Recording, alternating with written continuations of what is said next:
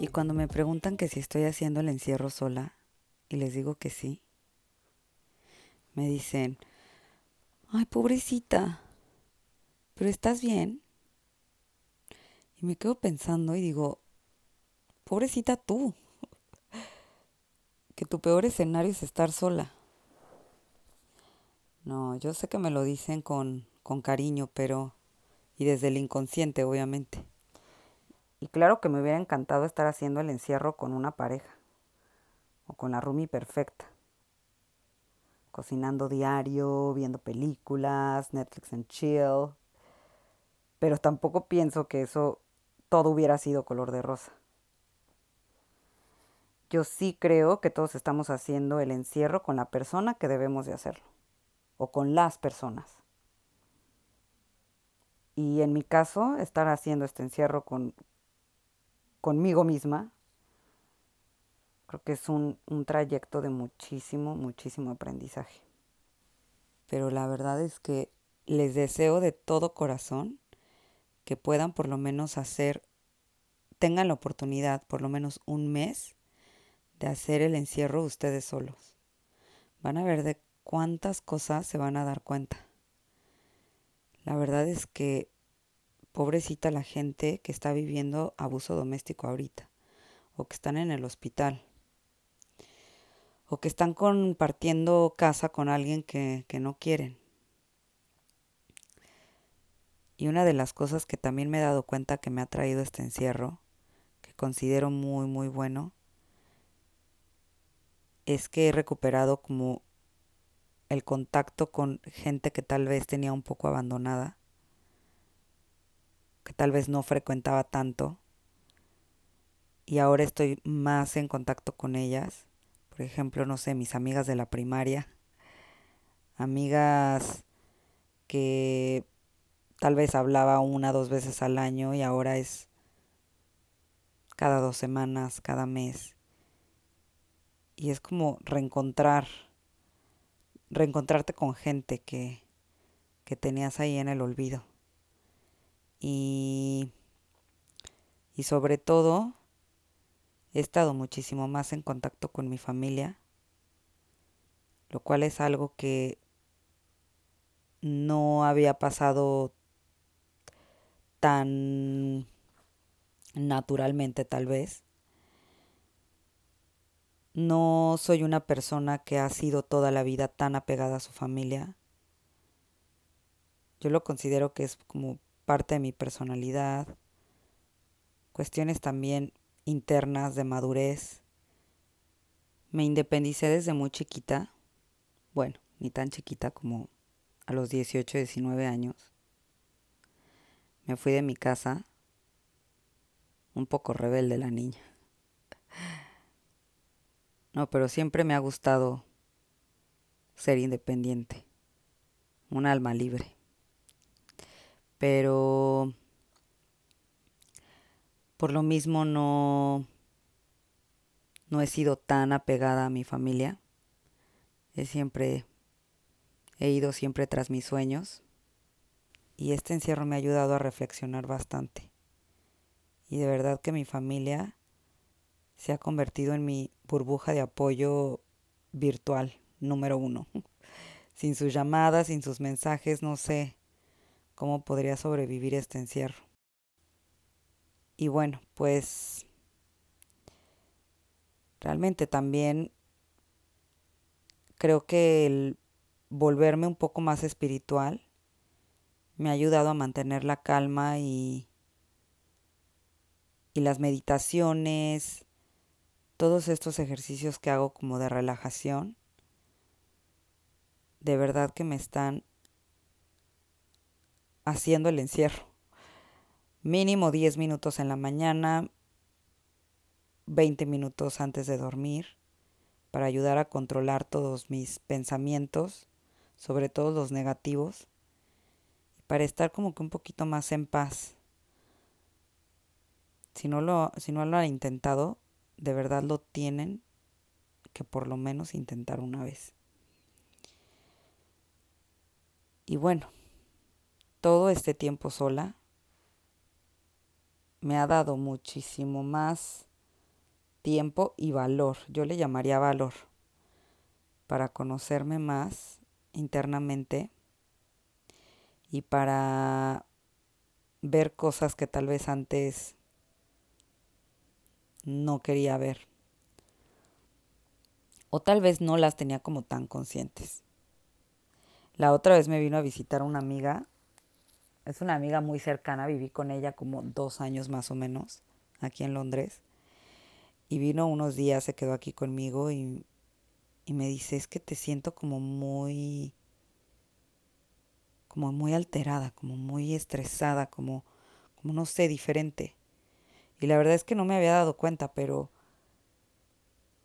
tanto tiempo sola es como, y de repente llega alguien y pasa bastante tiempo conmigo, es como, siento que me invaden mi espacio. Y no es algo que considere que esté bien.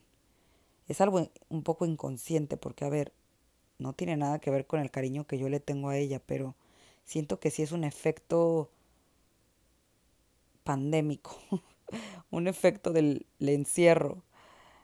Pero sí me quedé pensando y dije, sí es cierto, estoy, me siento como que me están moviendo de mi zona, de mi, de mi, de mi jaula, de mi, no sé cómo explicarlo, es algo como muy extraño.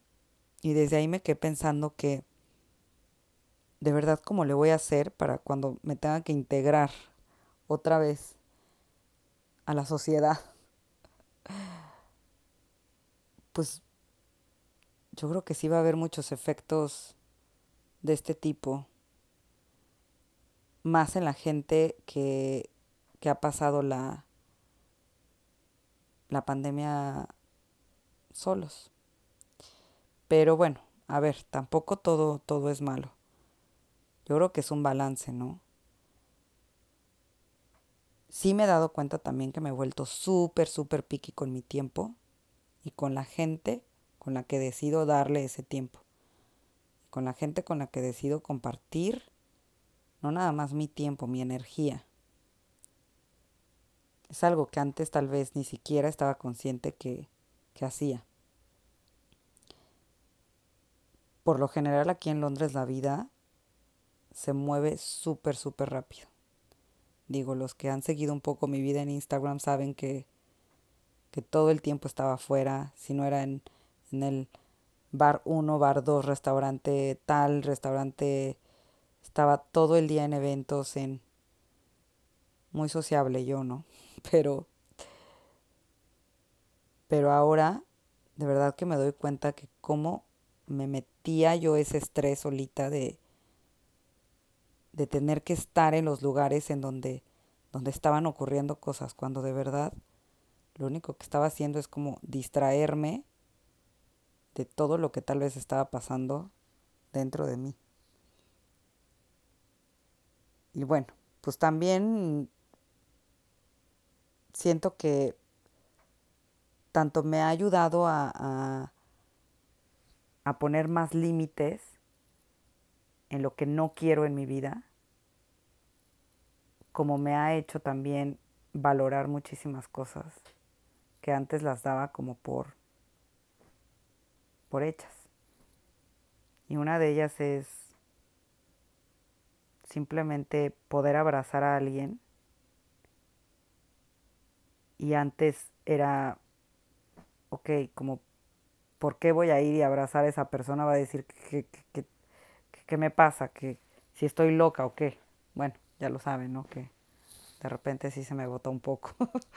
Pero, no sé, de ahora en adelante sí pienso, dijo, cuando todo esto acabe, que de verdad que esa frase de cuando todo esto acabe suena como si dijeran cuando, cuando me saque la lotería. no, la verdad es que es una situación muy complicada, pero analizando todo esto, lo bueno, lo malo, la verdad es que no está nada mal. Es como si me hubieran sentado a pensar todo lo que he hecho mal y lo que no he valorado. y si está funcionando. Este encierro, incongruentemente, me ha ayudado a ser más libre. Muchísimo más libre, eso sí. Es algo que estoy 100% segura que va a haber una Erika antes de la pandemia y una Erika después de la pandemia. Y está increíble, ¿no? Pero bueno, ya dije que no iba a editar ningún episodio porque de verdad me lleva muchísimo tiempo. Estoy siendo, tratando de ser como lo más natural, sin, tan, sin un guion, sin nada. Entonces, pues es más expresar mis ideas, mis pensamientos y contarle cómo estoy pasando esto, mi experiencia personal.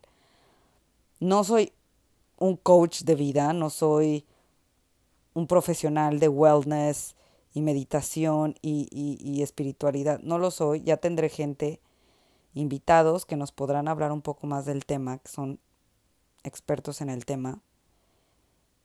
Y bueno, pues también voy a ver la forma como de abrir un, un foro de preguntas. Y nada, me encanta saber qué piensan, qué opinan, si comparten las mismas ideas que yo, si no las comparten también. Y bueno, pues nos vemos en el episodio número 4 o 5, ya no sé, perdí la cuenta.